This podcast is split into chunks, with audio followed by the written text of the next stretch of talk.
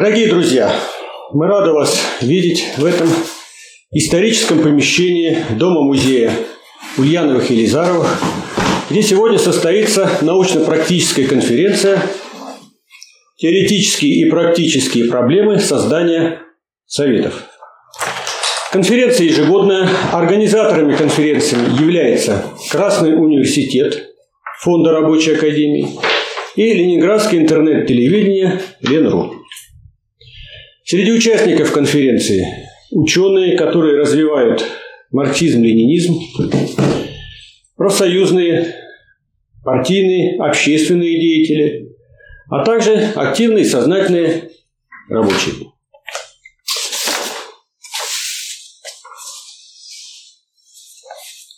Участие конференции в двух видах, либо очное в виде выступления сегодня в пленарном заседании, и заочное в виде написания статей, тезисов, выступлений. Ну, по содержанию уже присланных материалов могу сказать, что э, в конференции как бы два блока будет. Первый – это история, теория вопроса создания, функционирования, развития советской власти – Второй вопрос – это условия, предпосылки создания советов. Особенно этот вопрос актуален сегодня в нашей стране, поскольку именно еще при капитализме создаются советы. Регламент выступления до 15 минут. Затем после конференции состоится как бы свободная дискуссия на территории музея в его помещениях. Я, пользуясь случаем, высказываю признательность всем тем товарищам, которые приняли участие в подготовке конференции. Также могу добавить, что освещение конференции будет проводиться Ленинградским интернет-телевидением Ленру, также на YouTube-каналом э, Фонда рабочей академии – Материалы конференции будут размещены в газете «Народная правда» и запись будет озвучиваться на Красном радио. По итогам конференции планируется издать сборник тезисов выступлений участников конференции. Итак, значит, по плану конференции у нас 9 выступающих. Первым заявлен Попов Михаил Васильевич, доктор философских наук, профессор, президент Фонда рабочей академии. Но в силу ряда обстоятельств он не сможет сегодня приехать, поэтому тезис его выступления озвучит Александр Сергеевич Казенов, доктор философских наук, профессор. Пожалуйста. Подготовиться Григорию Вячеславовичу Бобинову. Советы как форма самоорганизации трудящихся. Советы, как выдающееся открытие рабочего класса России, как известно, зародилось в 1905 году в результате объективно обусловленного стремления бастующих рабочих Ивана-Вознесенска к более высокому организационному единству в стачечной борьбе за свои экономические интересы. Совет стал городским органом рабочего самоуправления, сформированным по представительству стачечных комитетов ивановских заводов – призванным успешно противостоять координирующим свои действия ивановским капиталистам. Ивановский совет продемонстрировал способность влиять на все городские дела, хотя поначалу и не рассматривался как орган не только экономической, но и политической борьбы. Начинание ивановских рабочих стало быстро распространяться по всей стране. Следующий крупный шаг в развитии Советов уже как органов политической борьбы сделали рабочие Москвы. Московский совет рабочих руководил вооруженным восстанием, под воздействием которого появился первый в истории России орган буржуазного парламентаризма – Булыгинская дума. Одновременно революционные события 1905 года послужили прологом генеральной репетиции Великой Октябрьской социалистической революции 1917 года, ставшей воистину советской революцией. Советы же рабочих крестьян и солдат стали политической формой диктатуры пролетариата. Широкое распространение в 1917 году Советы получили сразу после февральской буржуазно-демократической революции, то есть еще при экономическом и политическом господстве буржуазии.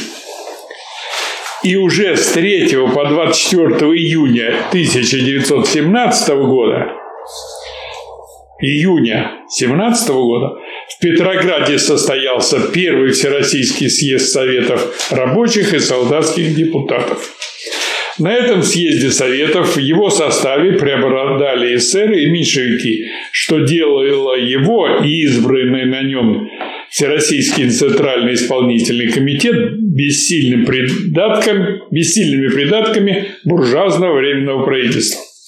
Превращение же Советов в органы диктатуры пролетариата произошло благодаря правильной политике большевистской партии, возглавившей борьбу с Корниловским мятежом и выразившей назревшие экономические и политические интересы рабочих, крестьян и солдат.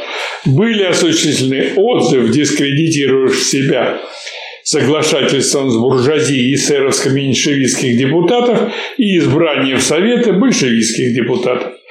Это, это позволило сделать принцип формирования советов по представительству не от территориальных избирательных округов, а от коллективов производственных единиц. Соединение руководящей роли партии рабочего класса и советской формы социалистической демократии обеспечило победу Великой Октябрьской социалистической революции и успешное строительство социализма. Скрываясь в разливе от ищеек Временного правительства и обдумывая при работе над книгой «Государство и революция» меры против заражения будущего пролетарского государства мелкобуржуазными болезнями карьеризма и бюрократизма, Ленин учел опыт Парижской коммуны и сделал необходимые выводы о необходимости партмаксимума, то есть оплаты чиновников на уровне среднего заработка рабочего и регулярной смены государственных чиновников путем выдвижения рабочих в государственный аппарат снизу, чтобы каждый на время становился бюрократом в кавычках, и поэтому никто не смог стать бюрократом. Становлению и развитию советской власти как координационной формы диктатуры пролетариата способствовало закрепление восьмым съездом РКПБ определяющего принципа избрания советов в программе большевистской партии, в которой подчеркивалось, что Советское государство сближает государственный аппарат с массами также тем, что избирательные единицы и основной ячейкой государства становятся не территориальный округ, а производственная единица – завод, фабрика. Данный принцип был закреплен инструкцией о выборах городских и сельских советов и о созыве съезда советов, утвержденной Всероссийским Центральным исполнительным комитетом декретом от 4 ноября 1926 года. Согласно этой инструкции, депутаты избираются на избирательных собраниях производственных единицах, которые в любой момент могут их отозвать, даже в том случае, если депутат избран на съезд Советов и далее в его исполнительный комитет. Сожалению, данная инструкция в противоречии с партийным программным принципом допускала избрание делегатом съезда Советов и далее членом Центрального исполнительного комитета того, кто не избирался депутатом от, какой-то, от какой-либо производственной единицы и, соответственно, отозвать его ни одна производственная единица не могла. Еще большим отступлением от программного принципа избрания депутатов от производственных единиц явился переход в 1936 году к характерному для буржуазного парламентаризма избрания депутатов по территориальным округам. В то же время выдвижение кандидатов коллективами производственных единиц сохранялось вплоть до Горбачевских времен, когда произошло умышленное извращение, уничтожение и содержание и формы советской власти. Наступили буржуазные времена. Самое время поэтому вспомнить, что Советы родились при феодальном строе, распространились при буржуазном строе, как форма самоорганизации трудящихся, и несут в себе потенциал решений не только экономических, но и политических вопросов. Так что самое время широко развернуть экономическую борьбу за принятие прогрессивных проектов коллективных договоров, используя для ее поддержки организации, создаваемые по представительству от забастовочных комитетов Совета. Спасибо, Александр Сергеевич.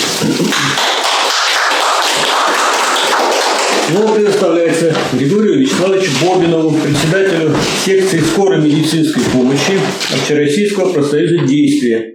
Тема выступления – проблемы самоорганизации работников медицинской отрасли. Пожалуйста. А, здравствуйте, товарищи. Я представляю профсоюз действий, являюсь его активистом. И сейчас я конкретно с передовой, то есть мы сейчас проводим коллективные действия по заключению коллективного договора в моей организации.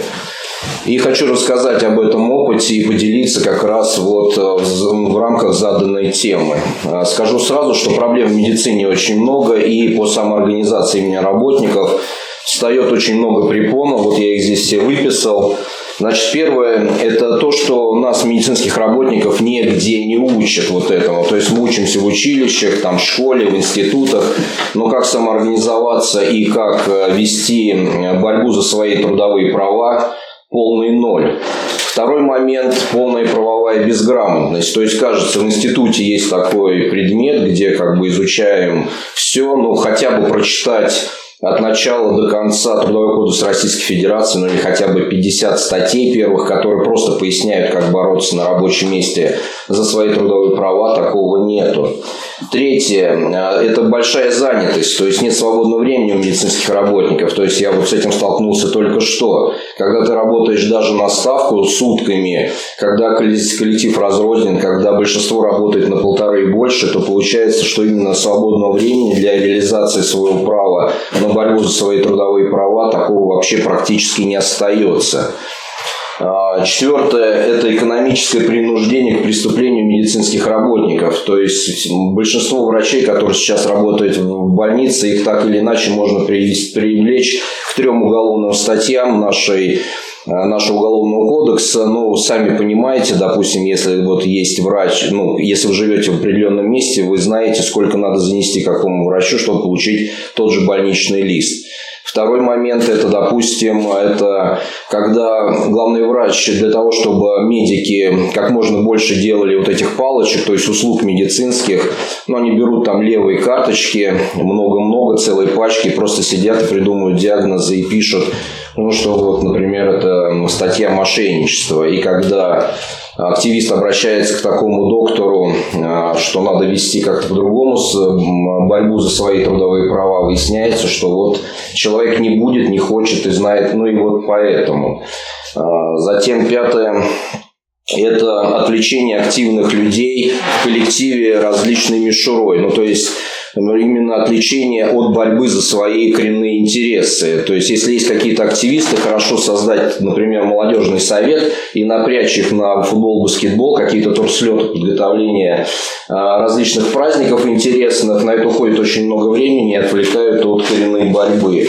Шестое – это ожидание среднего и младшего медицинского персонала врачей, что вот они врачи, ну то есть у нас есть же все-таки иерархия, то есть вот э, младший и средний медицинский персонал подчиняется врачам, от них ждут, что вот они начнут, как скажут, так и будет, но в итоге врачи, о чем я сказал выше, это обладают своим грузом ответственности перед собой, перед семьей, перед законом, но и также есть такой момент у врачей, это то, что Врачей мало а в небольших населенных пунктах. Э, те врачи, которые есть, они либо заведующие отделениями, либо хотят стать заведующими отделениями, либо пенсионеры. То есть это вообще люди просто выпадают из э, какой-то борьбы, а младший медицинский персонал на них ориентируется, ну и вот происходит затык. И седьмое – это то, что это бич всей нашей сейчас страны, это то, что кто-то придет и кто-то за нас это все порешает.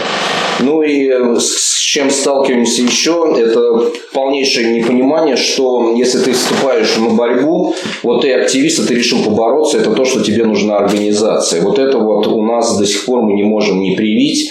И людей, которые бы сказали, что да, мы сейчас создадим организацию на рабочем месте, она будет работать по таким-то принципам для вашей борьбы. А борьба в основном ожесточенная, и это происходит вот сейчас и здесь. То есть, допустим, я являюсь координатором э, профсоюза действия по Ленинградской области. Есть у нас поле, там образовалась небольшая ячейка ну, как бы организация не получилось сложиться, именно как работать как организация, просто стал вот там человек-профсоюз. Вот этот человек-профсоюз, некто Леонид Воронов, он водитель они со своей ячейкой выдвинули обычные требования, это просто привести э, в нормальное состояние, техническое состояние те санитарные автомобили, которые есть в ладейном поле. То есть хотя бы, чтобы газы не шли выхлопные в салон, где оказывается помощь ну, персон, это, пациентам, хотя бы, чтобы работала коробка передач, хотя бы, чтобы ну, отремонтировали тормоза. То есть вот такие там были скорые, а, на что а, с ним стал бороться целиком организация, это включая здравоохранение Ленинградской области. Видимо, рекомендовали его все-таки уволить, а не восстанавливать автомобили. И человека уволили. Еще цинизм заключается в следующем. Ну, во-первых, мы придумывали статей, по которым уволили. И второй момент – это он является отцом шестерых детей. Сейчас, короче, вот я сейчас участвовал, ну, участвует у нас продолжается это все, то есть мы ведем сейчас активные действия. Райздрав нашего района придумал следующим образом э, сократить активистов, ну, избавиться от активистов. Они придумали от большой станции, в которой я сейчас нахожусь, просто отклеить одну машину, типа провести штатные мероприятия, на которые имеет право, право главный врач. И к, этой, и к этой, с этим сокращением этого автомобиля одного из 11 избавиться от 15 активистов, которые возглавили Совет трудового коллектива, который мы организовали у себя. Соответственно, 15 активистов Первый в списке был я, то есть их даже не останавливают, что по закону невозможно меня уволить, потому что я являюсь отцом шести, это, четверых детей. То есть это их совершенно не останавливает, цинизм полнейший. Еще цинизм такой, смотрите, а, мне уведомление об сокращении вручали день медицинского работника. То есть чувствуете, какая борьба, и им все равно, и вы должны понимать, все должны понимать, что мы конкретно должны организовать организацию, как, ну, допустим, я самый яркий пример, это вот большевики, меньшевики. Большевики, меньшевики называли большевиков всякими плохими словами, в том числе, что вы там типа военные и тому подобное, а большевики декларировали следующее. Мы ведем борьбу, для борьбы нужна организация, а раз это борьба, раз это война, то мы должны быть именно по армейскому принципу. Поэтому у себя на... Э, я долго продавливал эту тему, что нам надо создать организацию. Все бежали от создания профсоюза, потому что наш профсоюз действий, в котором я состою, он ассоциируется, то есть никто не понимает, что такое профсоюз действий, что такое профсоюз альянс. То есть это все, это какая-то политика и тому подобное. Я предложил такую форму, как Совет трудового коллектива. Все на это согласились, у нас больше 80% вступили в Совет трудового коллектива. И вот эта вот организация а, за три месяца, мы уже получилось ее сделать за три месяца до того вот этих активных событий, когда нас начали увольнять.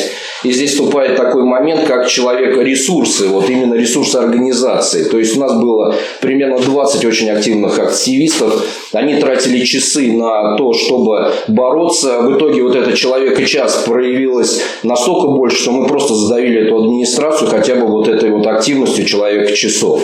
Но здесь надо понимать, что вот эта организация, которая создается, она создается по каким-то принципам. Эти принципы должны обговориться в организации именно не так, что ну все, давайте создадим вот здесь вот в коридоре создадим профсоюз, давай подписывай вот этот протокол, все, мы профсоюз, побежали работать. Так организация не работает. Мы должны собраться, то есть мы собрались, посмотрели друг другу в глаза и определили те принципы, по которым мы были должны работать. То есть принцип здесь немного, но первое мы проговорили, кто как понимает этот принцип, и второе, признаем мы это или не признаем эти принципы. Итак, принципы, на которых мы решили. Итак, безопасность членов организации. Но это понятно, в том числе и карантин членов организации. Если ты вступаешь в нашу организацию и вступаешь в, открытые, в открытую именно борьбу, ты тут должно пройти не меньше 6 месяцев от момента того, как ты вступил в организацию и начал борьбу. Потому что по Трудовому кодексу Российской Федерации администрация может на тебя найти какое-то преступление, там где-то там пять месяцев назад, объявить тебе выговор, еще один выговор, и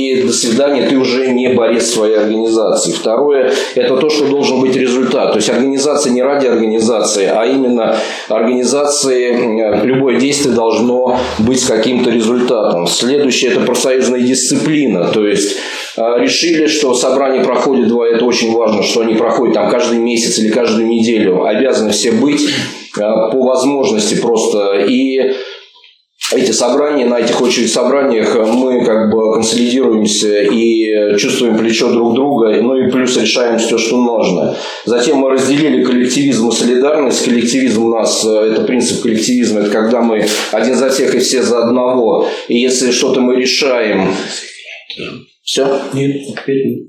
И если, если мы чего-то решаем, то, соответственно, мы решаем это все. Солидарность – это мы все-таки разграничили солидарность – это на другие организации. То есть, когда мы организуем, у нас очень важно это ресурсы своей организации. Если мы не, не, не используем принцип солидарности, то ресурсы резко сокращаются. А сейчас у нас, допустим, в Санкт-Петербурге очень, очень много организаций, которые могут нам помочь. Вот это принцип солидарности и вот этот вот человек и час, который часто не хватает человеку профсоюза, когда, знаете, есть человек профсоюз, который всех тянет, ходит, какие-то взносы собирает, при этом организация говорит, ну что же, люди такие, все не такие, какие-то не такие, вот это, ну, слышали наверняка лозунг, это коллектив не тот. Вот э, до вот этих событий все тоже считали, что у нас не тот коллектив. Оказывается, есть коренные интересы, которые, вокруг которых мы объединились, и оказалось, что коллектив как раз тот. А затем у нас равенство в нашей организации, то есть каждый, вне зависимости от занимаемой, ну, условной иерархии, в Совете трудового коллектива имеет право голоса. Плюс он должен быть услышан, он может посещать любое собрание Совета трудового коллектива, выражать свое мнение, выставлять на голосование, вне зависимости, состоит он в проф, ну, вот этой ячейке Э, именно в администрации, так сказать, нашего Совета трудового коллектива, либо нет. И это обязательно. То есть э, Совет трудового коллектива должен слышать все, э, все, голос, ну, все мнения нашего коллектива, чтобы что-то не пропустить.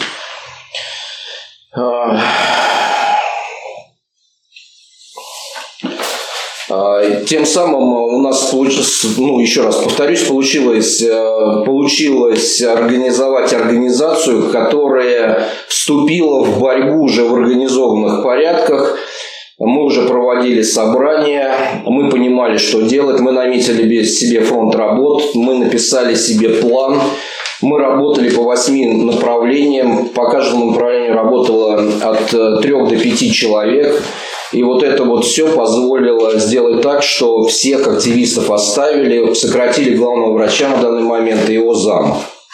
То есть мы на данный момент э, достигли промежуточной победы, нам более сейчас свободно дышать, но при этом с самого начала было поставлено цели. То есть цель, цель любой организации, то есть, да, вот, допустим, ее миссия – это улучшение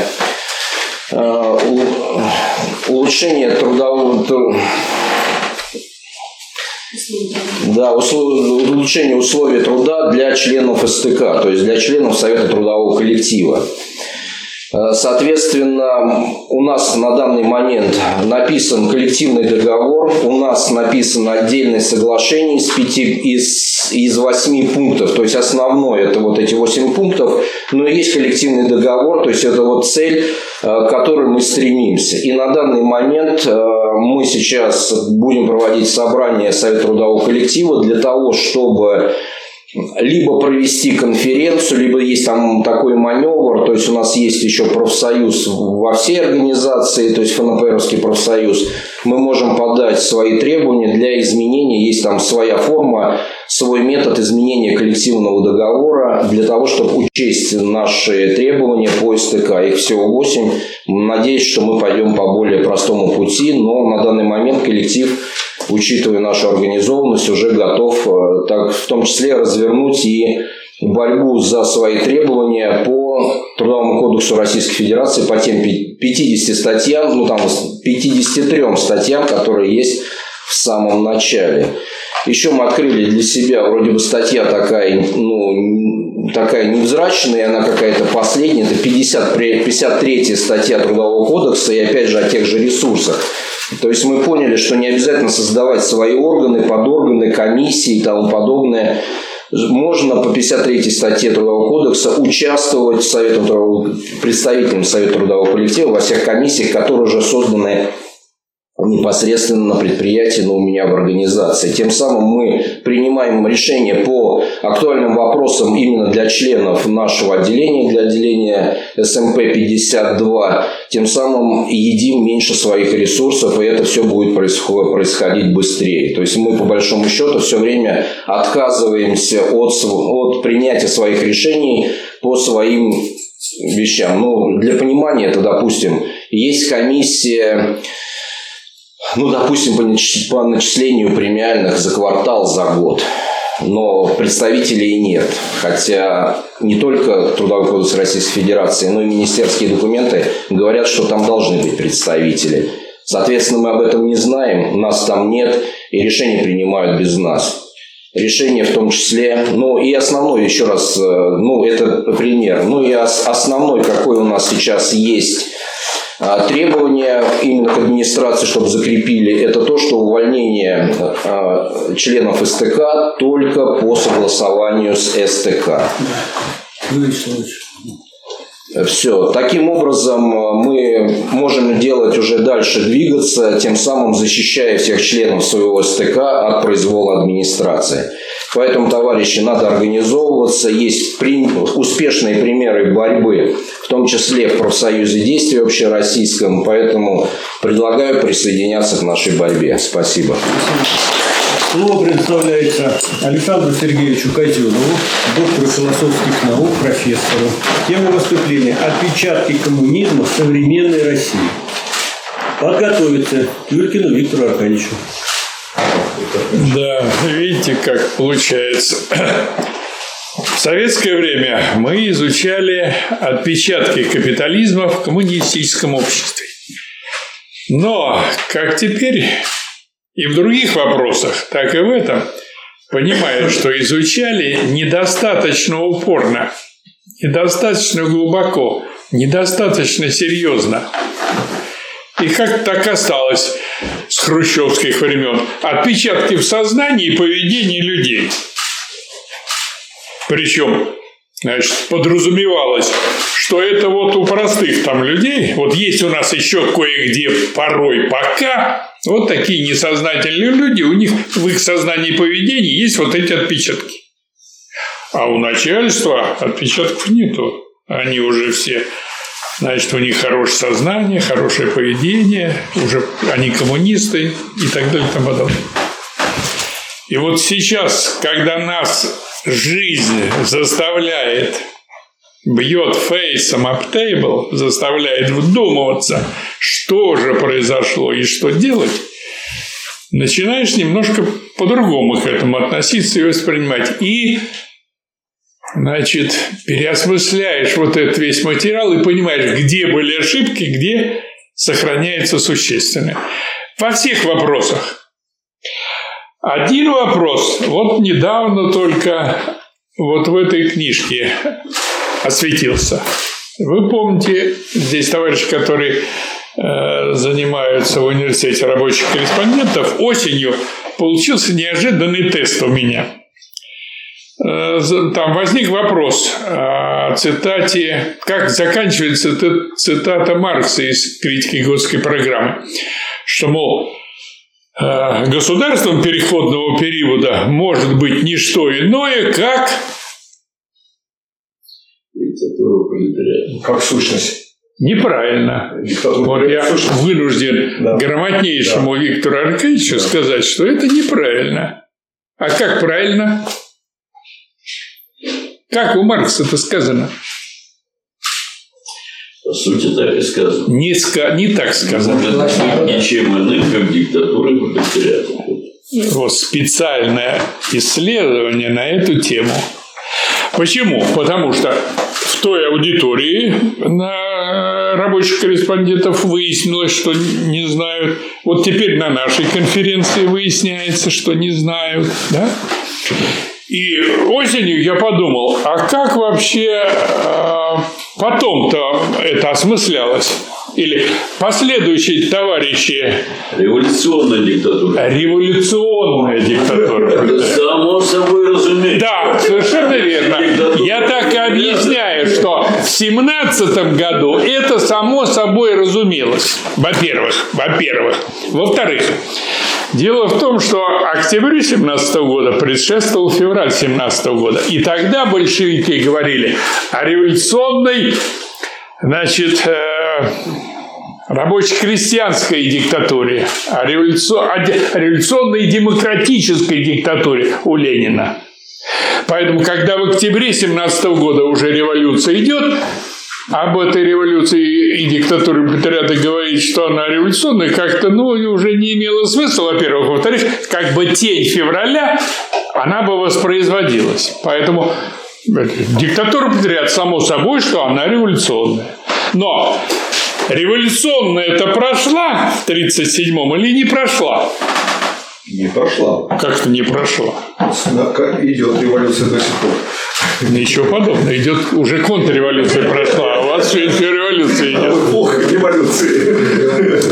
Значит, государство э, переходного э, периода, оно революционная диктатура пролетариата. Заканчивается переходный период, заканчивается революционная диктатура пролетариата. И начинается обычная диктатура пролетариата.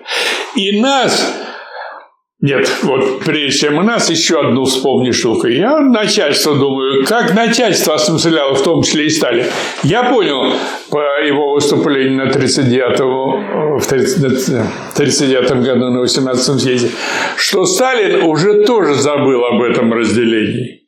И там ему задали специальные вопросы, и он там немножко плывет по этому поводу. Я разъясняю здесь.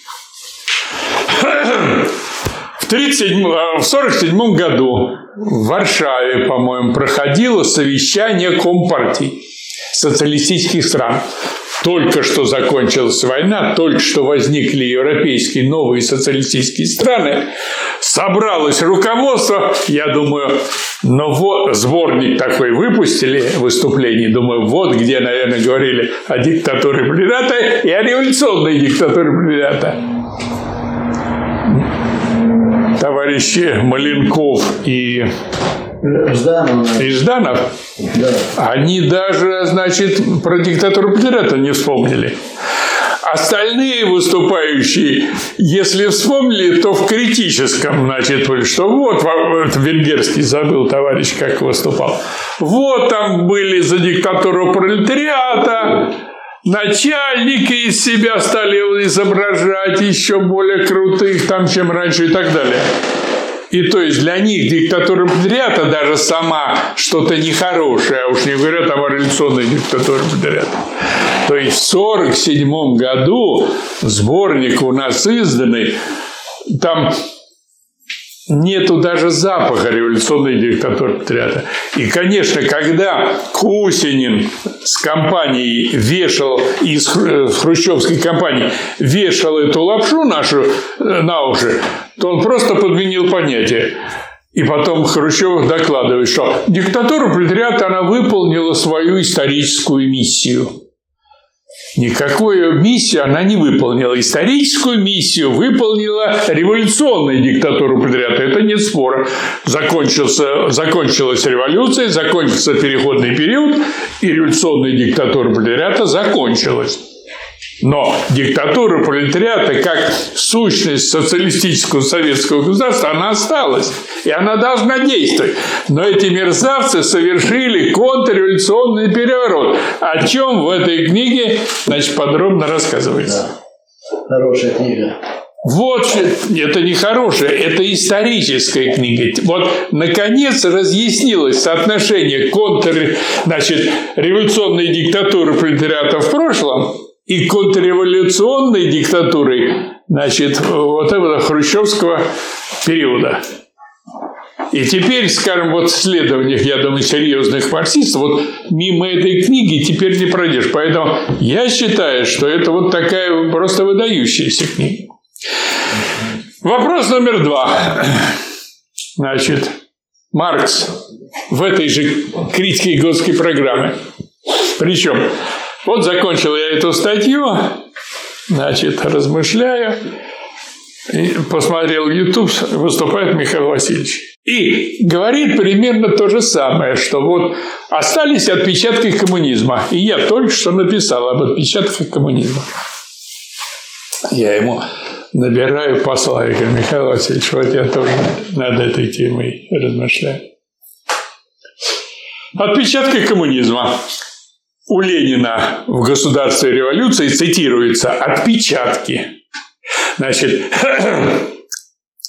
это общество выходит из капитализма и сохраняет на себе у Маркса сказано родимые пятна капитализма.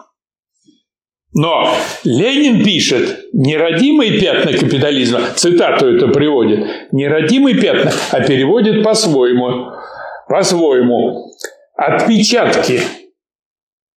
Причем, значит, я открываю 19 том, где у нас в собрании сочинения Марса Энгельса, там родимые пятна. Ленин написал в 17 году, значит, отпечатки, а эти мерзавцы в 61 году переводят Маркса точно лингвистически, точно с немецкого. Там по-немецки «муттермален». Муттер – мать, Мален – родимое пятно, родимые пятна капитализма у Маркса в подлиннике. Специально я нашел подлинник, посмотрел Муттер Мален. Но Ленин, как умный, грамотный человек, понимает, что вот в той зоопарке, во-первых, тема это трудная, действительно, вот выходит, как, значит, вот это отразить, вот это, что э, последствия останутся предыдущие, что э, темы, некоторые вопросы старого общества сняты. Вот категория здесь становления это работает в полной мере. Капитализм, он снят в коммунизме. Отрицаем.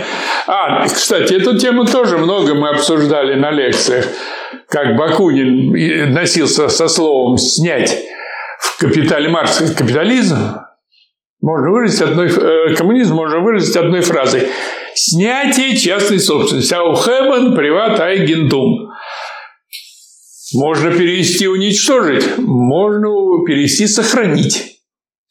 Снять. Он оста... а, а по-немецки, да, аухебен снять. Мучился, мучился уничтожить. Потому что э, будут умные люди, они догадаются, что там. Значит, так и здесь. И Ленин гениально выразил это. Отпечатки. Причем у Маркса мы пятна во множественном числе в экономическом, политическом и у Маркса сказано «Geist». Geist. Geist – это такой более широкое, более широкий термин. Geist – это дух вообще. Но высшая ступень духа – это понятие, мышление в понятиях. Поэтому переводят наши, значит, и в мышлении сохраняют пережиток старого общества. И вот здесь, значит, в теме советов, они тоже есть, эти пережитки общества. Я уж не говорю о том, что советы идут, Михаил Васильевич говорит, из феодального общества, а вообще они идут из э, рабовладельческого и из э, первобытного общинного совета. Скажем, в Древней Греции был совет Буле, совет царей. Но совет это в чем их специфика? Во-первых, в том, что это советы рабочих, трудящихся впервые в мире. Вот трудящийся народ создал совет. Во-вторых, это советы, они названы были немножко неправильно. То есть, с одной стороны, это правильно в практически революционном смысле рабочих. Выдвинуть тут, показать вот эту линию. А с другой стороны, это советы не отдельных рабочих, а это советы рабочих как представителей трудовых коллективов или, значит, профсоюзов, или еще, если более точно выражать, общин. И, скажем, вот, вот эта путаница, она э, в Парижской коммуне еще была. Что такое Парижская коммуна? Коммуна в переводе на русский язык – это община. Они создали общину. А Парижская коммуна, то, что мыслится Париж, под Парижской коммуной, это на самом деле совет коммунный. И он и назывался, был там совет коммунный.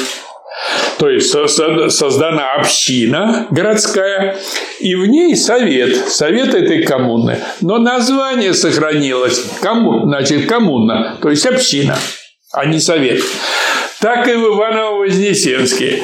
Значит, под советом, э, за совет, или, да, под советом, в основании советов, были коммуны производственные кстати, об этих коммунных производствах вот в 2009 году я в книжке подробно рассмотрел этот вопрос, что были там общины такие, сякие, в 19 веке профсоюзы, они создали производственную общину.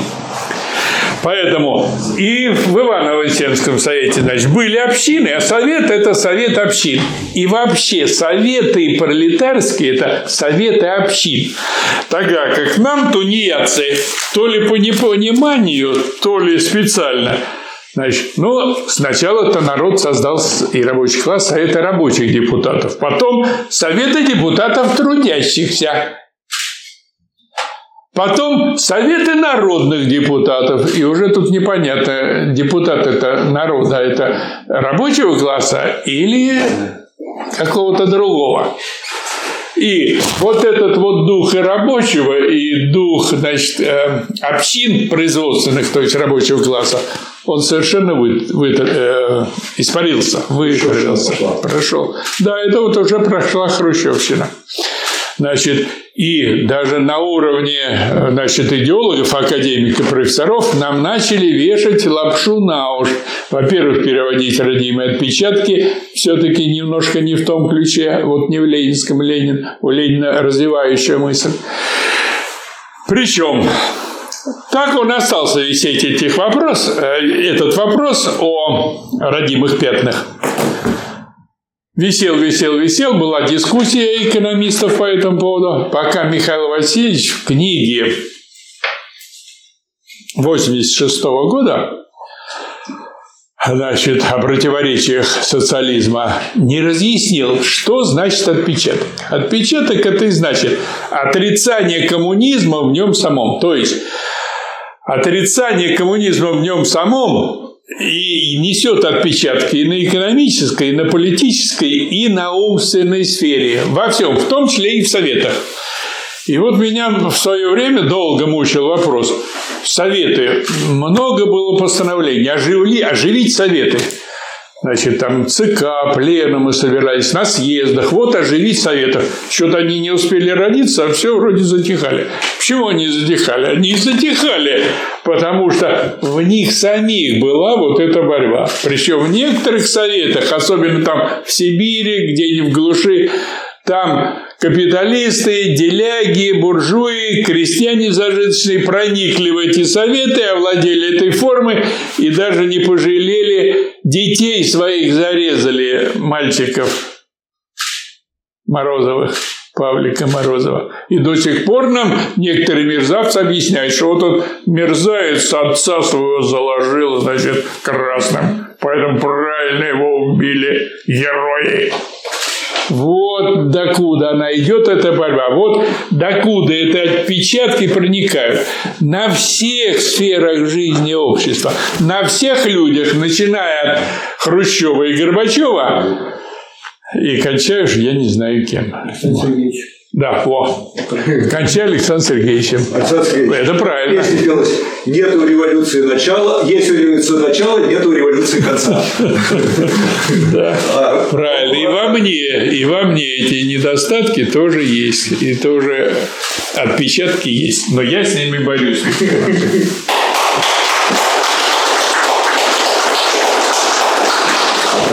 Слово предоставляется Виктору Аркадьевичу Тюлькину, секретарю ЦК КРП. Тема доклада «Объективные основы организации советской власти». Подготовить товарищу Шабусову. Всем добрый день. отпечатки коммунизма в сегодняшней капиталистической России – это мы с вами. Вот. Александр Сергеевич, его ученик Виктор Аркадьевич и так далее. Значит, я думаю, что вот вре, вре, время так у нас попадает очень как бы символично значит, обсуждение таких вопросов. Во-первых, год столетия советской власти, да, Советского Союза, Советского Союза. И дни, когда 31 год назад последние, как бы сказать, попытки были каких-то структур удержать ситуацию ну, в том виде, как они понимали, социалистической, там, советской и прочее, прочее.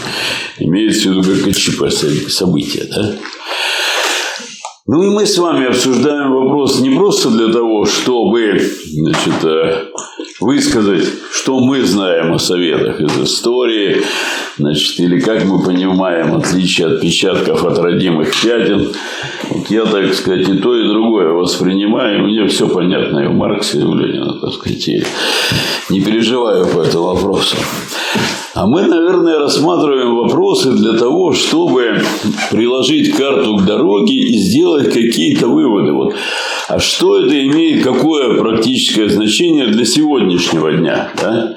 И для нас с вами, и для э, международного пролетарского и коммунистического движения. Да. Я готовюсь вот к сегодняшнему дню, или так размышляя, значит, думаю, что абсолютно верно Владимир Ильич отмечал, что в марксизме главное понимание и признание диктатуры пролетариата, это только тот может себя марксистом считать, кто это признает. И признает не только на губах, там дальше Владимир Ильич развивал, а практической работой на основании жизненных сегодняшних примеров пытается воплотить в жизнь, так, то продолжая вот эту цепочку, вопрос о советах или вопрос о способе реализации диктатуры пролетариата, он, наверное, сегодня является основным и чрезвычайно важным не только для нас, а для многих коммунистов всего мира. Ну, мне вот, наверное, повезло так в судьбе. Я достаточно знаком с международным коммунистическим движением, много чего там встречался, видел, участвовал. Но даже потому, что мы с вами знаем и видим, наверное, каждому приходит в голову вопрос, а не закончится ли в некоторых странах это тем же, чем закончила КПСС? Ну, например, в тех странах, где значит, многоукладная экономика, рыночные модели социализма, разные эксперименты и прочего. И вот вопрос встает в повестку дня, да? А как реализовать вот это самое теоретическое положение?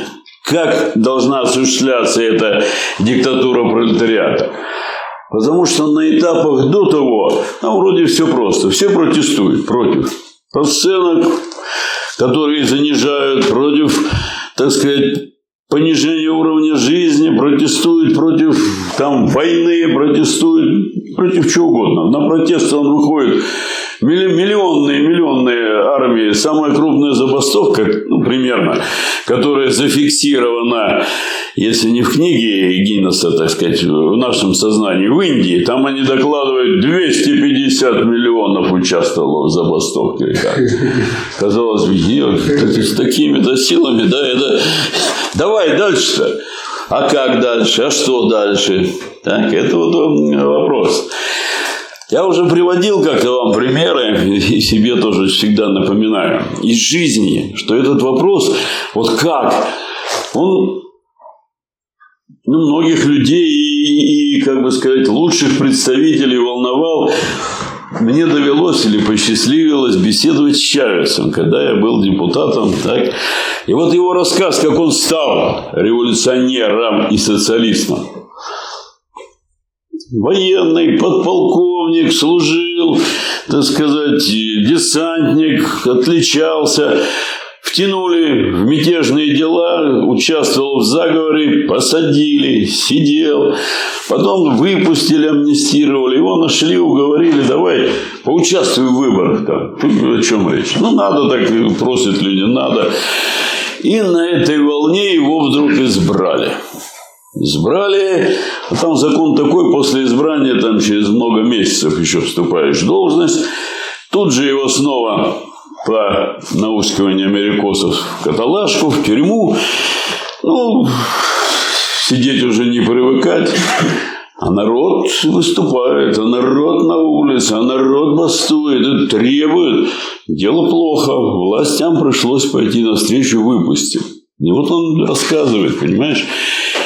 Я, говорит, первый раз в жизни испугался.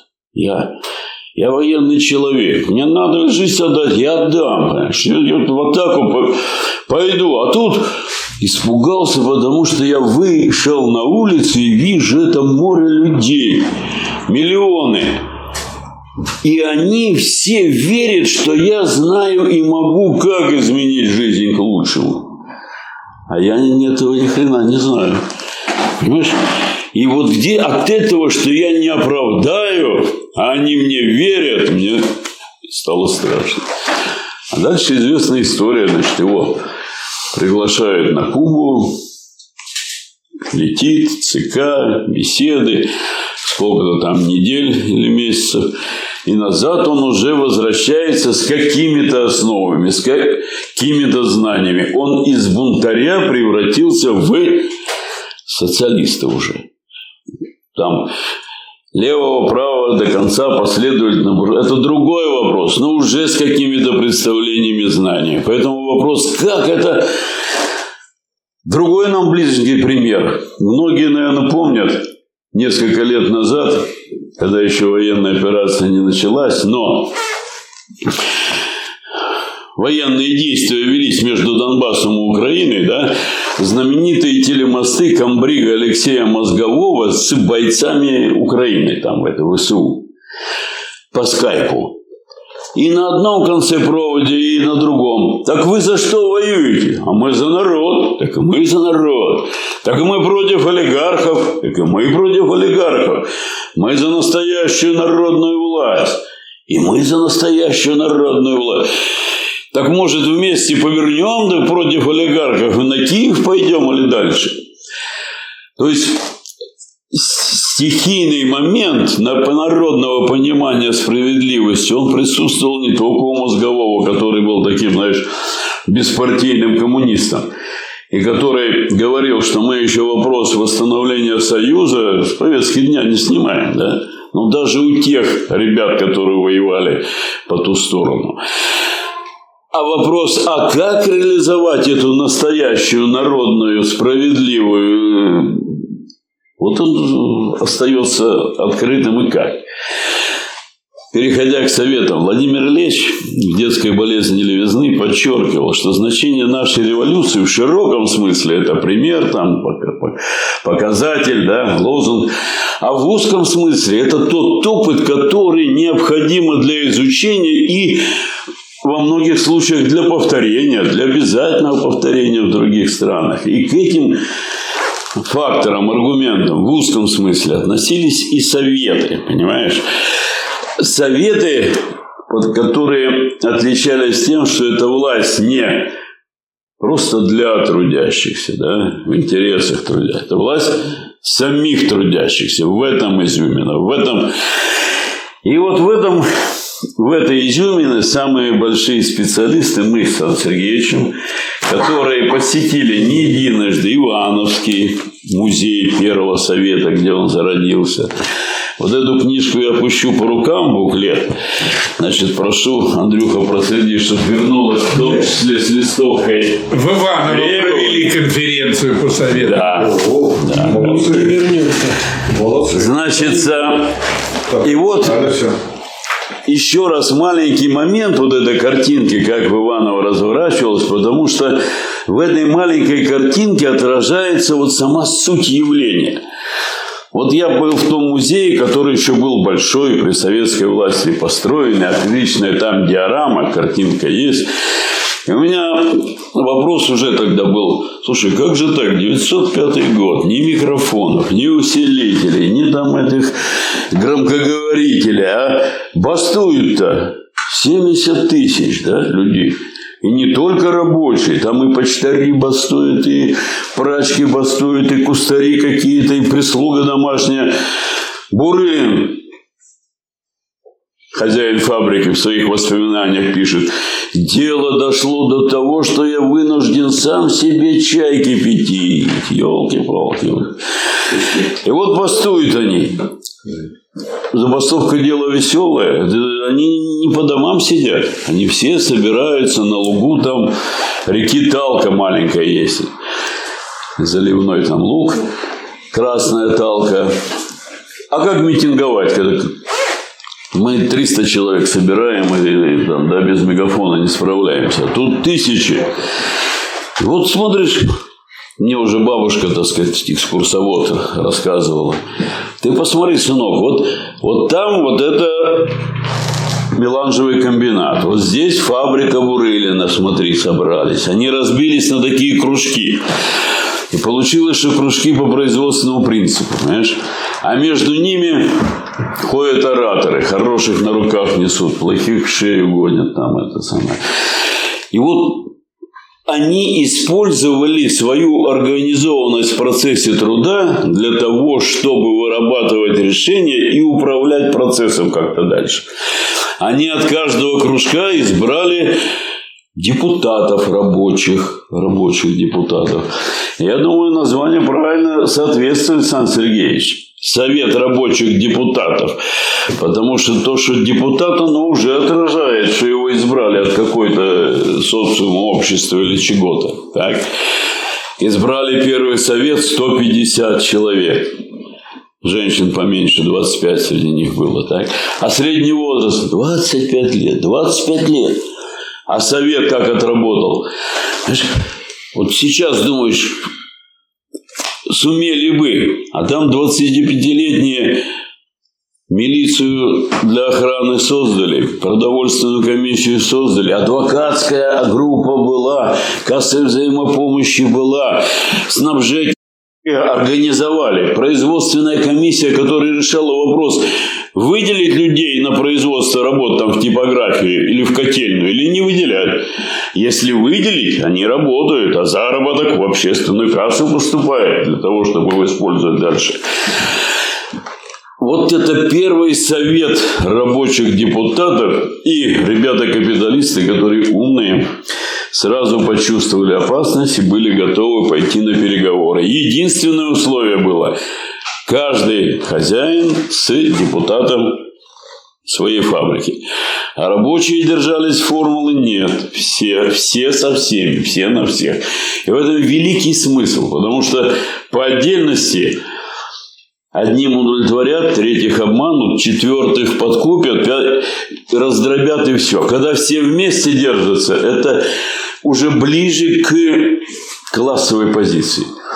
И здесь, как продолжение к выходу из регламента, закройте. Нет, ничего, ничего. Да. Вот известный тезис, да?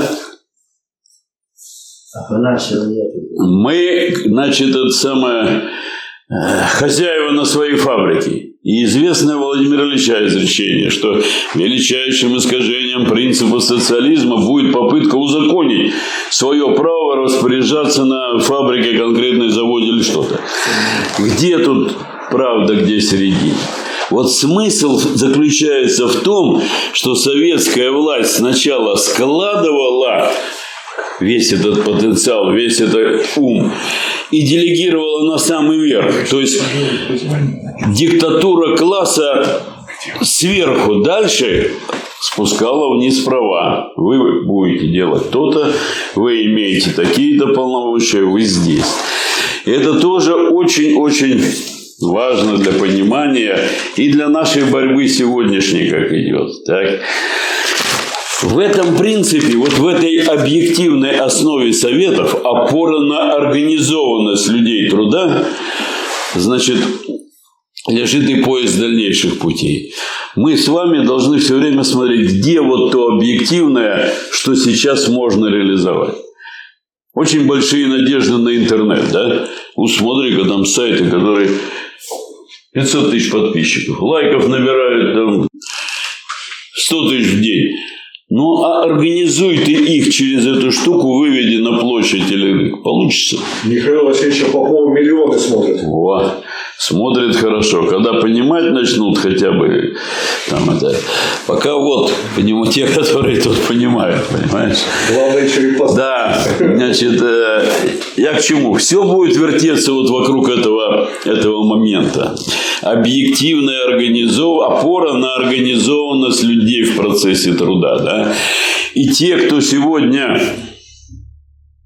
в более сильных партиях, чем мы, например, те же греческие товарищи, и те, которые в правящих, китайские, вьетнамские, значит, в КНДР, они тоже должны прежде всего думать над этим вопросом. Потому что на каких-то периодах может диктатура пролетариата осуществляться и через диктатуру и партии, и личности, и другие там формы. Но смысл, если это власть самих людей, да, и для трудящихся, оно лежит именно в этом, чтобы найти способ реализации и пока наиболее адекватной известной организационной формой являются советы. Ну и чтобы закончить, Владимир Ильич эту тему заканчивал как, Александр? Капитал, сила есть международная. И победить ее, чтобы нужен Международный союз рабочих, трудящихся. Да? Мы интернационалисты. Мы против всякой национальной розни, всякой вражды, всякой междоусобенности. Мы за единую всемирную советскую республику. Спасибо. Поэтому всем успехов в борьбе. Слово предоставляется Шабусу Константину Константиновичу, консультанту рабочей. Тема выступления о работе съездов Советов Петроградской губернии в период начала гражданской войны.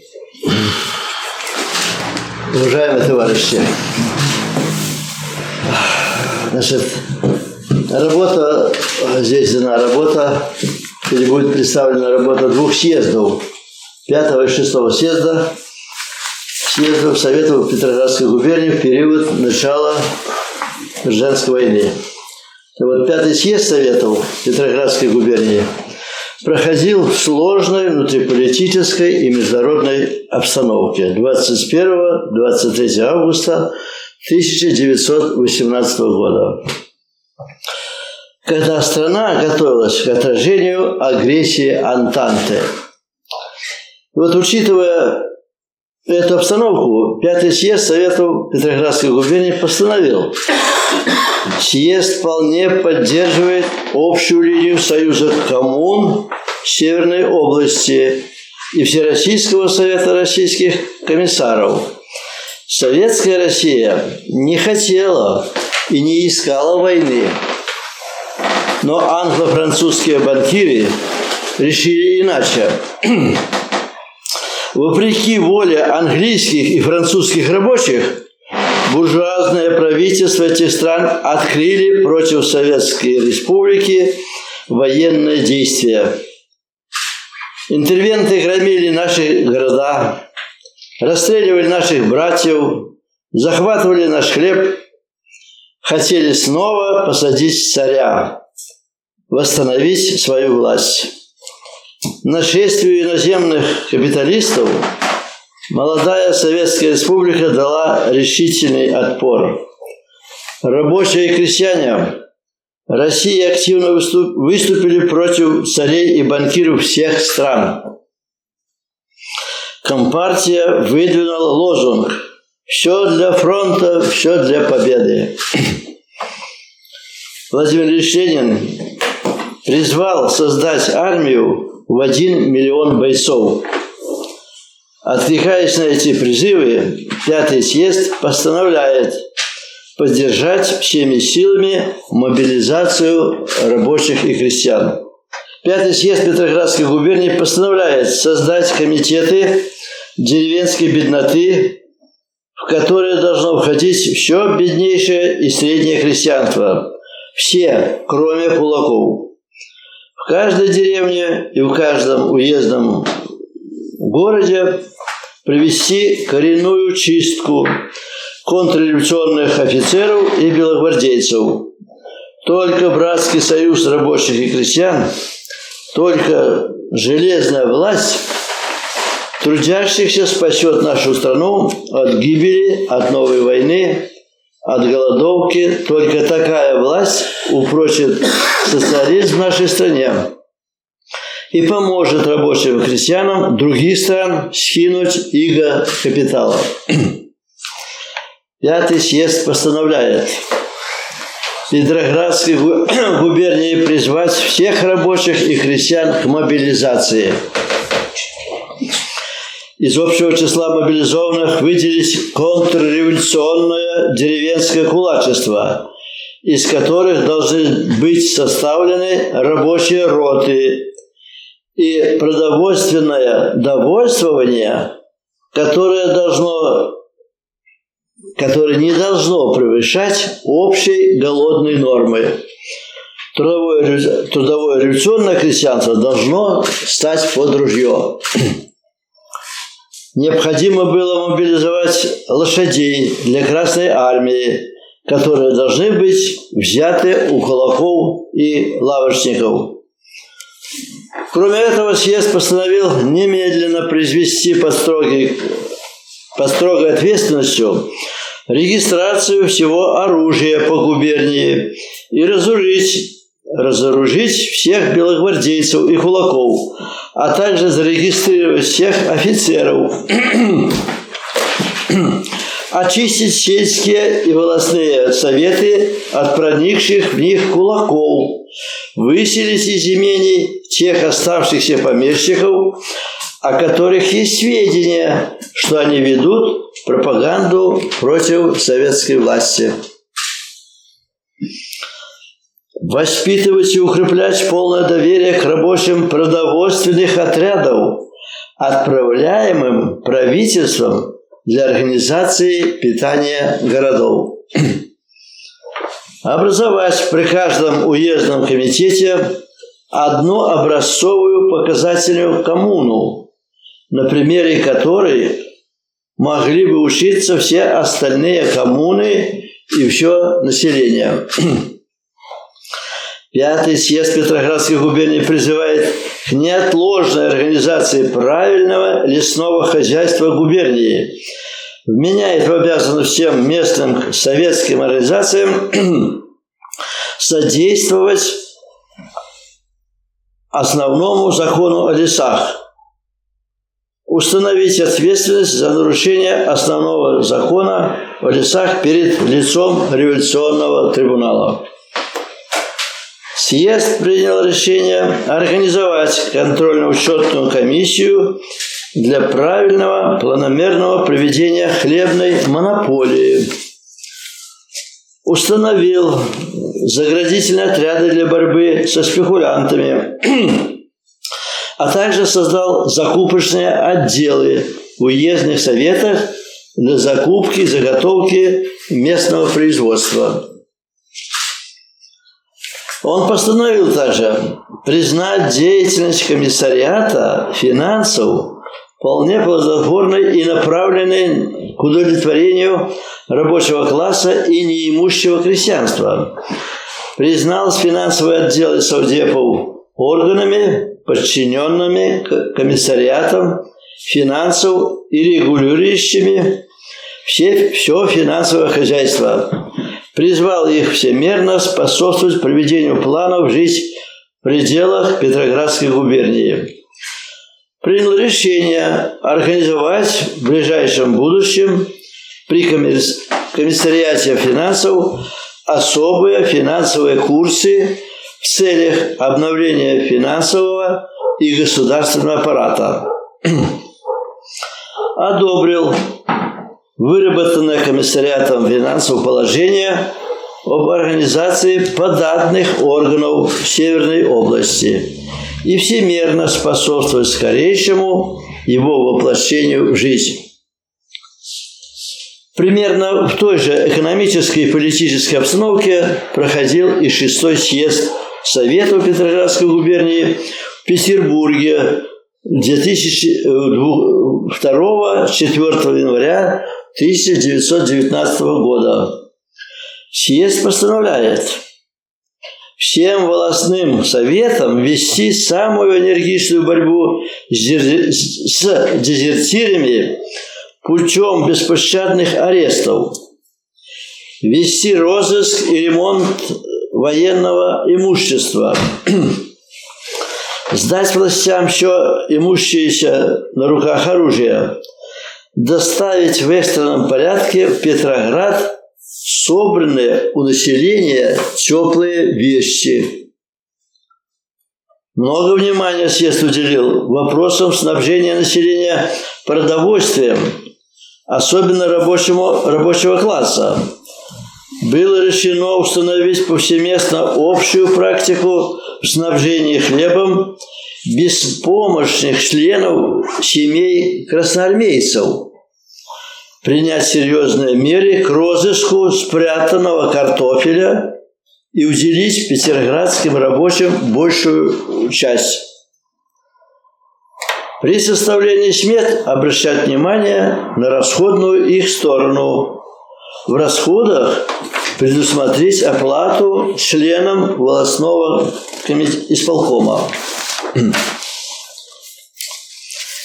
Разрешить в смысле перехода всех старых отживших налогов и установления единого трудового прогрессивного подоходного налога с оброчных статей и государственных монополий. Много внимания было уделено сельскохозяйственному сектору. Съезд посчитал, что необходимо способствовать организации сельскохозяйственных коммун, широко прививать и организовывать общественную обработку земли. Всем на помощь должно прийти народное правительство деньгами и сельскохозяйственным орудием. Съезд постановляет немедленно и энергично приступить к столь важной для деревни работе. С этой целью каждый волостной совет обязуется уполномочить одного надежного и опытного товарища для активного участия в общей дружной работе политического просвещения крестьян в деревне. Таким образом, можно видеть кипучую дружную работу советов и главного в губернии органа по организации всей работы по защите Отечества, по налаживанию хозяйственной жизни в городах и селах. В конце работы съезд выдвинул вдохновляющие лозунги. «Долой неосведомленность деревенского пролетариата!» Да здравствует политическая сознательность каждого деревенского бедняка. Да здравствует сознательный трудящийся пролетариат. Все, спасибо. Слово имеет Галков Виктор Иванович, кандидат экономических наук. Тема «Экономические основы советской власти». Когда в прошлом году собрался комитет конференции, обсуждали вопрос, какую тему поднять, как-то она сама вышла, что надо обсудить, рассмотреть, поспорить по вопросу советской власти. Поскольку вопрос о власти, как мы знаем, это центральный вопрос всего. Раз центральный, то и надо поставить во главу угла. Тем более, скажем, мы уже видим в истории был период революции, строительства и развития социализма на собственной основе. Мы с вами, к сожалению, прошли период контрреволюции и оказались в историческом плане. Вот в том периоде, когда российский рабочий класс еще в условиях капитализма создавал советы как органы будущей власти. Ну вот в своем выступлении я бы хотел затронуть один аспект совет, э, советы как органы власти, это относится к сфере политической надстройки. А если взять коммунизм в целом широко, как общественно-экономическую формацию, то она предполагает единство базисных отношений и настройки политической, идеологической и так далее. А, и любой грамотный марксист, я думаю, сидящий в зале, э, сразу сходу скажет, что экономические отношения, производственные отношения являются определяющими. То есть базисные отношения определяют настройку. Так-то оно и так. А что происходит в ходе революции, социалистической революции и строительства коммунизма? То есть вот 25 октября российский рабочий класс совершил революцию, установил диктатуру пролетариата, установил советскую власть, назначил правительство. А как дальше-то быть? Ведь коммунистических отношений еще нету. Скажем, буржуазия, которая совершила революцию, так сказать, скинула монархию, в тех э, европейских странах и России было легче, поскольку капиталистические производственные отношения, они формируются еще в недрах феодализма. А коммунистические производственные отношения при капитализме не формируются. Это общее, сказать, известное положение марксистское, что их надо строить.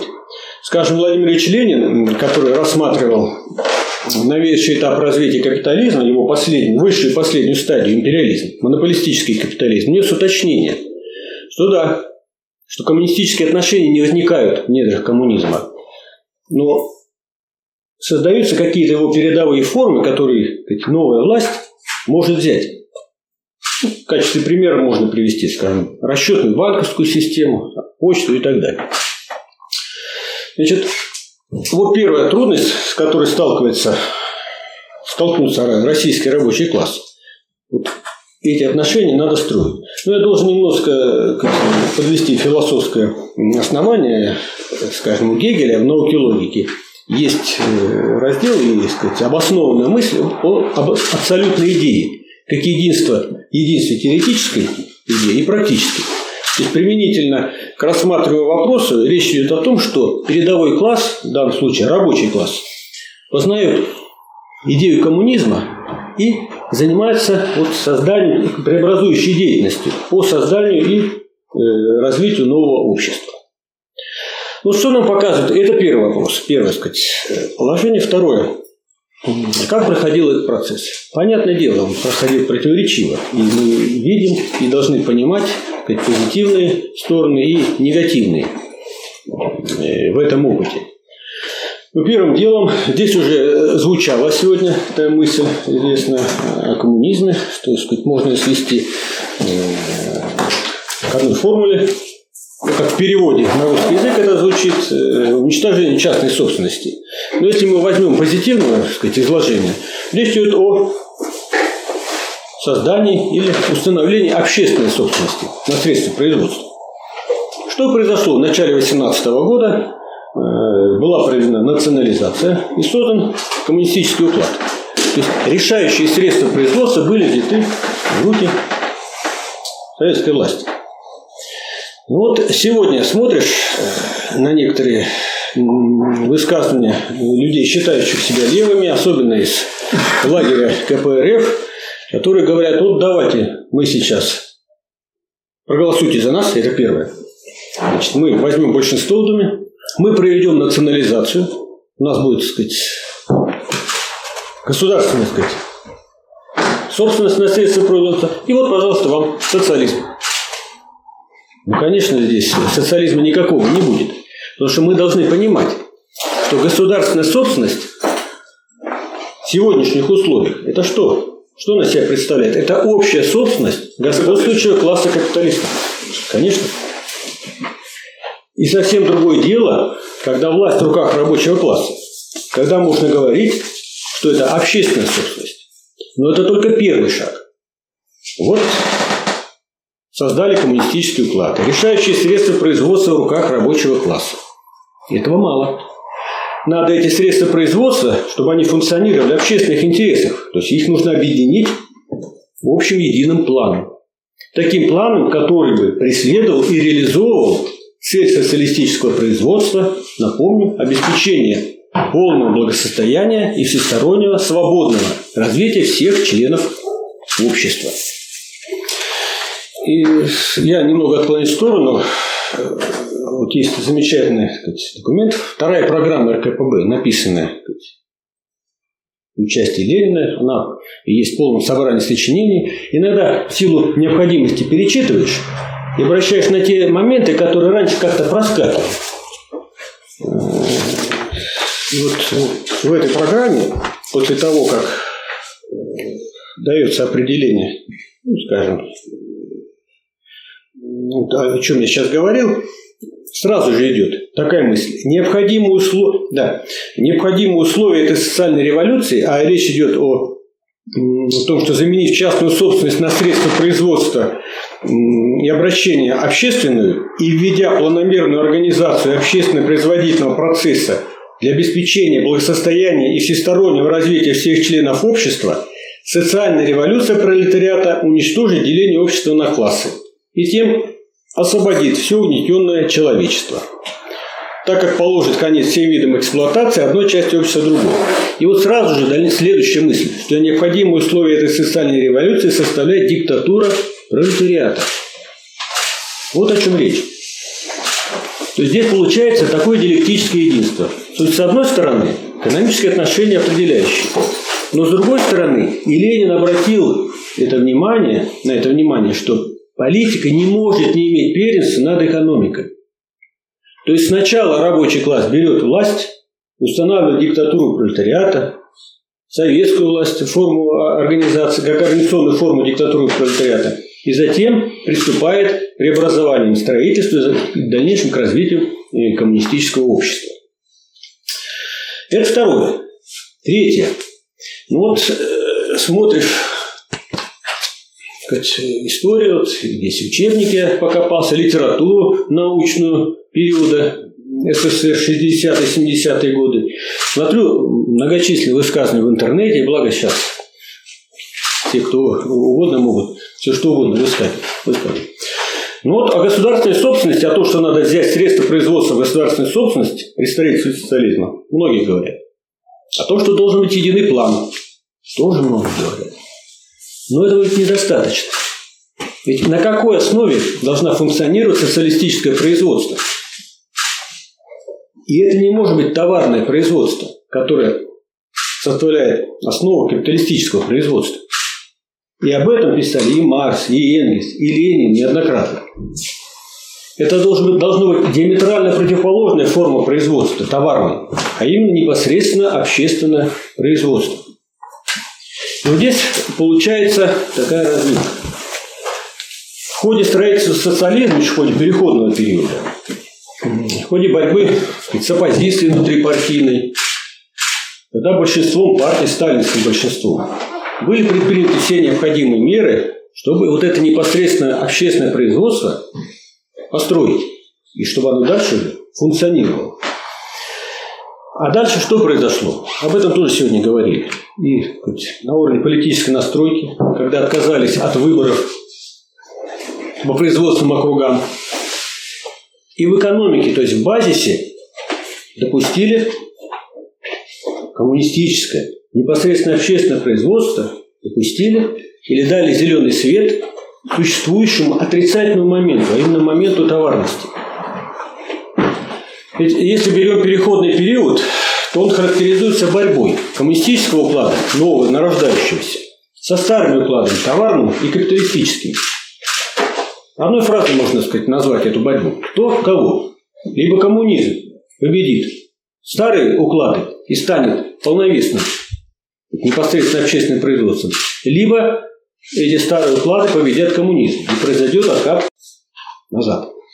А по окончании переходного периода ну да, середина, вторая половина 30-х годов. Все, капиталистический уклад на задворках, мелкотоварный уклад тоже, коллективизация проведена.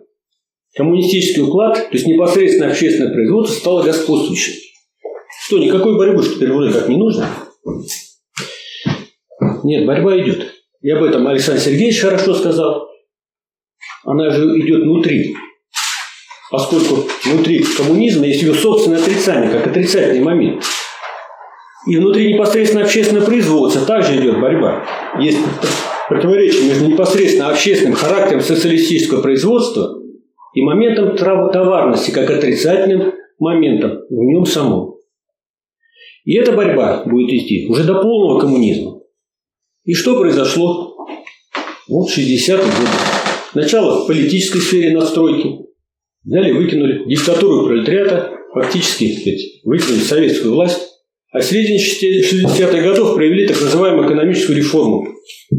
Когда ну, уже, я считаю, разрушили остатки непосредственно общественного производства, и начался переходный период, и был дан зеленый свет движению противоположную формацию.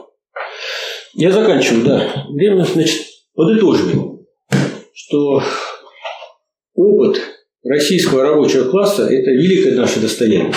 Но в этом опыте мы должны видеть как позитивные, так и негативные тенденции. Поскольку, я думаю, не за горами время, когда российский рабочий класс возьмет власть в свои руки и станет задача строительства нового общества. Спасибо за внимание. У нас закончились все выступающие. Для зачитки, для озвучки рекомендаций конференции слово представляется Александру Сергеевичу Казенину. Рекомендации научно-практической конференции «Теоретические и практические проблемы создания Советов». Как показала многолетняя практика исследований ученых Фонда рабочей академии по теме истории и теории Советов и советской власти, открываются все новые, непонятные, непонятые раньше и основательно забытые теоретические открытия основоположников марксизма-ленинизма, без понимания которых невозможно эффективное и надежное строительство подлинной демократии, советской демократии. С другой стороны, сегодняшняя практика борьбы за элементарные права и интересы людей труда показывает, что широкая масса трудящихся, даже рабочий класс, как основной объект капиталистической эксплуатации, не стремится пока активно включиться в борьбу за свои гражданские права и экономические интересы. В том числе их пассивность консервируется рядом так называемых левых партий и движений, которые сеют иллюзии буржуазной демократии и отвлекают работников от реальной борьбы, подменяя ее борьбой группировок на выборах в различные органы буржуазной власти. Но столетия выборов во всех странах показали, что на них побеждает тот класс, который организует эти выборы, то есть буржуазия. И от того, что в них участвуют левые в кавычках, дело не меняется и не изменится. Победят богатые, то есть буржуазия. Но главная тяжесть, давящая на рабочий класс, это жестокая эксплуатация, длинный рабочий день при постоянной угрозе увольнения, невозможность полноценного воспроизводства своей рабочей силы и семьи, невостребованность высококвалифицированной рабочей силы и потеря квалификации, перспектива болезни и допенсионной смерти при оптимизированной системе медицинской помощи, работы на двух работах или халтурах в кавычках – Экономическая тяжесть дополняется духовной. Ложь и обман не позволяют уверенно ориентироваться при выборе вещей, продуктов, лидеров, ценностных констант. Духовный разрад в театрах, кино и эстраде, от которых страдают они сами и их семьи, уводит их от культуры в мир простых и примитивных форм жизни и отдыха. Жизнь обеспечивается и делается однообразной и неинтересной. Выживание ради выживания. И тем не менее, Вырваться из этих бесчеловечных условий жизни можно только через напряжение, через борьбу, через жертвы сегодня ради благополучной жизни завтра. Ведь военными жертвами опалены все окраины Советского Союза и сама Россия, втянутая теперь в военный конфликт, да еще с крупнейшей своей бывшей братской республикой. Так может хватит военных жертв? Для этого рабочие и все трудящиеся должны активизировать борьбу за свои интересы на предприятиях, создавать профсоюзы, участвовать в действующих профсоюзах, заключать коллективные договора, создавать связи между профсоюзами различных предприятий. Спасибо. Прекрасно. Прекрасно. Так, дорогие товарищи, у нас план выступления конференции исчерпан. Сейчас объявляется перерыв. Вы можете пройти осмотреть помещение, территорию, пообсуждать, подискутировать и пообщаться. А так мы планируем в следующем году, третья суббота августа, провести очередную ставшую традиционной научно-практическую конференцию. Так что следите за нашими сайтами.